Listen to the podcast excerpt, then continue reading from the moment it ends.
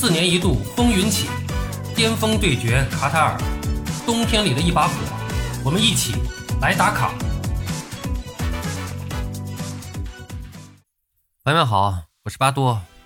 北京时间十一月二十一号二十一点，也就是昨天晚上的九点钟，卡塔尔当地时间下午四点，二零二二年世界杯 B 组展开了首轮的争夺，一场进球大战。英格兰队是六比二大胜亚洲排名第一的伊朗队。英格兰队的萨卡梅开二度，斯特林传射，贝林厄姆、拉什福德和格拉列什分别进球。英格兰队此前五届世界杯首场比赛仅两次获胜，不过这次英格兰一开场就很快的控制住比赛。特里皮尔快发任意球，凯恩禁区右侧边缘传中，但马奎尔远点小角度的射门打在了边网上。开场的进攻，英格兰队就取得了很大的威胁。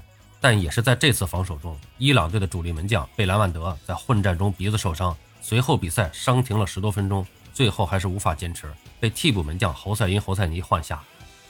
第三十二分钟，英格兰队的特里皮尔开出角球，马奎尔十二码处头球攻门击中左上角横梁弹回。开场的几次进攻都非常有威胁，但英格兰队并没有取得进球。不过比赛一直在英格兰人的控制之下，亚洲排名第一的伊朗。在世界第一联赛英超水准的压迫下，几乎是毫无还手之力。第三十五分钟，比赛僵局被打破，马奎尔在中场策动进攻，直传肋部，球分到左路卢克肖的脚下，后者在左路传中，中路的英格兰小将贝林厄姆小禁区内高高跃起，头球破门。贝林厄姆成为世界杯历史上首位取得进球的零零后球员。此外，贝林厄姆也是英格兰队世界杯进球第二年轻的球员，仅次于英格兰名宿追风少年欧文。第四十三分钟，马奎尔远点接角球头球摆渡，萨卡十五码处抽射打入球门上角，场上比分变成了二比零。上半场补时长达十四分钟，补时第一分钟，凯恩右路传中，斯特林中路拍马赶到小禁区前凌空弹射入网，英格兰队以三比零的比分结束上半场。进入下半场，第六十二分钟，斯特林传球，萨卡迂回至禁区右肋十五码处劲射入网，四比零。伊朗队在第六十五分钟抓住机会扳回一球。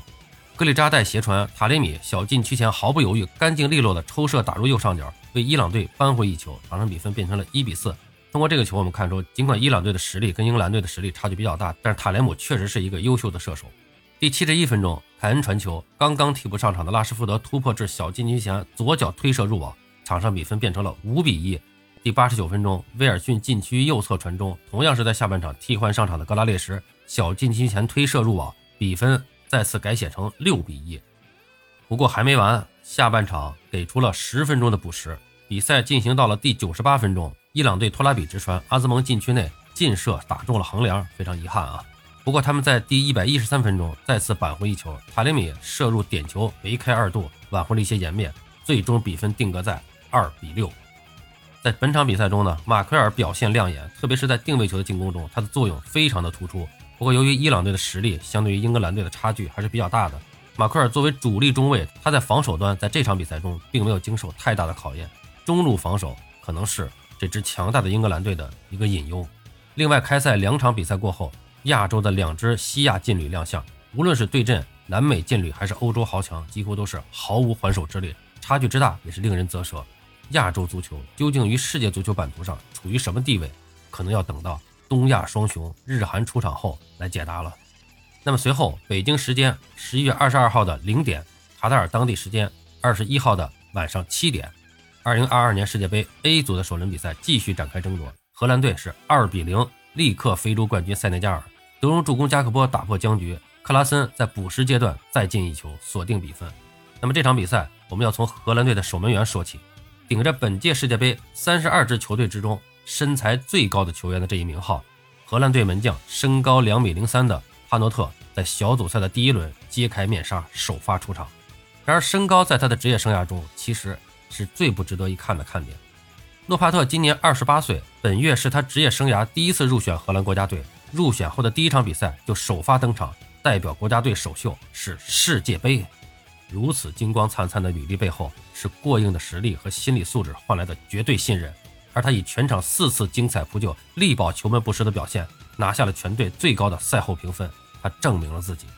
当荷兰国家队逐渐成为远近闻名的强队时，帕诺特正挣扎在低级别联赛球队的替补席。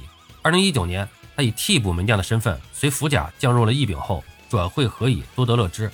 二零二零年因伤离队，并被建议退役，但是倔强的帕诺特没有听从这个建议。二零二一年，他加盟前进之鹰，全年仅打了两场比赛。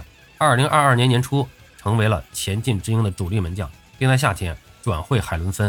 寥寥数语总结数年，一朝闻名天下皆知。坚持在职业足球赛场的帕诺特，终于迎来了自己的伯乐范加尔，把他带到了卡塔尔，并把第一场比赛交给了他。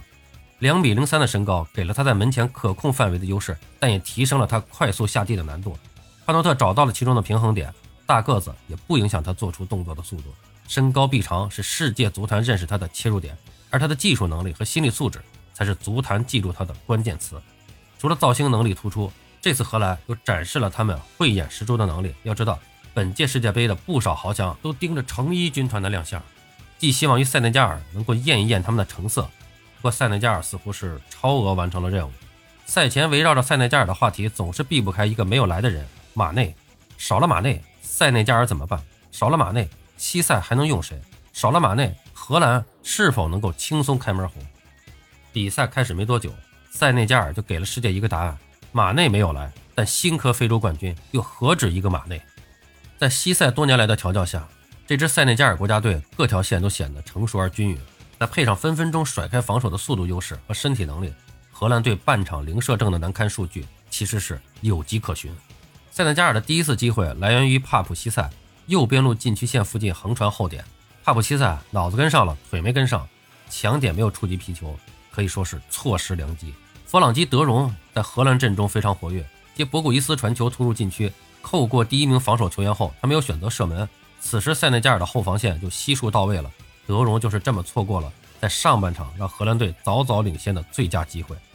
德容在本场比赛关键时间中的参与度居高不下。第七十分钟，库亚特跃起抢球时被德容掏裆，随后呢是无法坚持，被担架抬离赛场。德容在荷兰队打破僵局的进球中，当然也没有缺席。正当球迷们以为本届世界杯的第一场零比零赛果即将出现的时候，成衣军团再次证明了他们的能力。第八十三分钟，德容送出精准传球，加克波禁区内高高跃起，赶在门迪出击之前头球破门。要知道，在荷甲赛场上，加克波在一百零六场比赛中仅有一粒头球，而荷兰队在本届世界杯的第一粒进球正是加克波的头球进球。面对超长补时和塞内加尔在门前的围攻，打破僵局的荷兰队显得从容不迫。第九十八分钟，替补登场的德佩射门被扑，同样替补登场的克拉森在门前补射，为荷兰队锁定胜局，拿下三分。进球来得晚，但比赛丝毫不平淡，这得益于塞内加尔在比赛中不断的给荷兰人制造麻烦，靠着一个球星，队伍难成气候；但有一个球星带动的队伍终成大器。相比于二零一八年俄罗斯世界杯，如今的塞内加尔除了那股猛劲儿，又多了几分刚柔并济。与其说这场比赛是看看荷兰队的成色，不如说是塞内加尔给其他队点颜色看看。这场比赛结束不久，凌晨三点，中国裁判马宁迎来了本届世界杯的首秀。他在美国与威尔士的比赛中担任第四官员。稍早的时候，国际足联还宣布了中国裁判马宁将担任西班牙与哥斯达黎加队比赛的第四官员。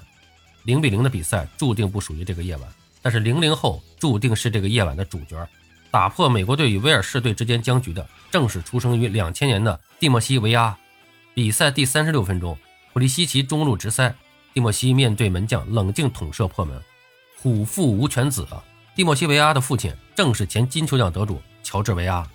不过，这位足坛传奇名宿并没有过世界杯的经历。换言之，蒂莫西凭借这粒进球超越了父亲世界杯的出场次数和世界杯进球数。虽然只有一球领先。但考虑到美国队在场上的控制力，主教练贝尔哈特还是做出了一个大胆的决定，在比赛第七十三分钟时连换三人。但也正是由于这次换人，九分钟后变数来临，贝尔在禁区内被放倒，当值主裁判判罚点球，贝尔亲自主罚一蹴而就，威尔士队扳平了比分。威尔士队国家队的上一粒进球还要追溯到六十四年前，一九五八年世界杯。被扳平比分后，美国队是如梦初醒，再度将阵容前压，但是时间已经不够了。最终未能改写比分，就这样，美国队可以说是将到手的三分拱手让出。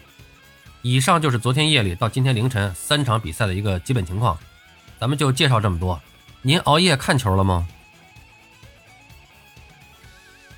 好了，朋友们，今天咱们就聊到这儿，感谢您的收听。您有什么想和巴多交流的？咱们评论区见。欢迎收听、订阅、评论、转发，我们下期再见。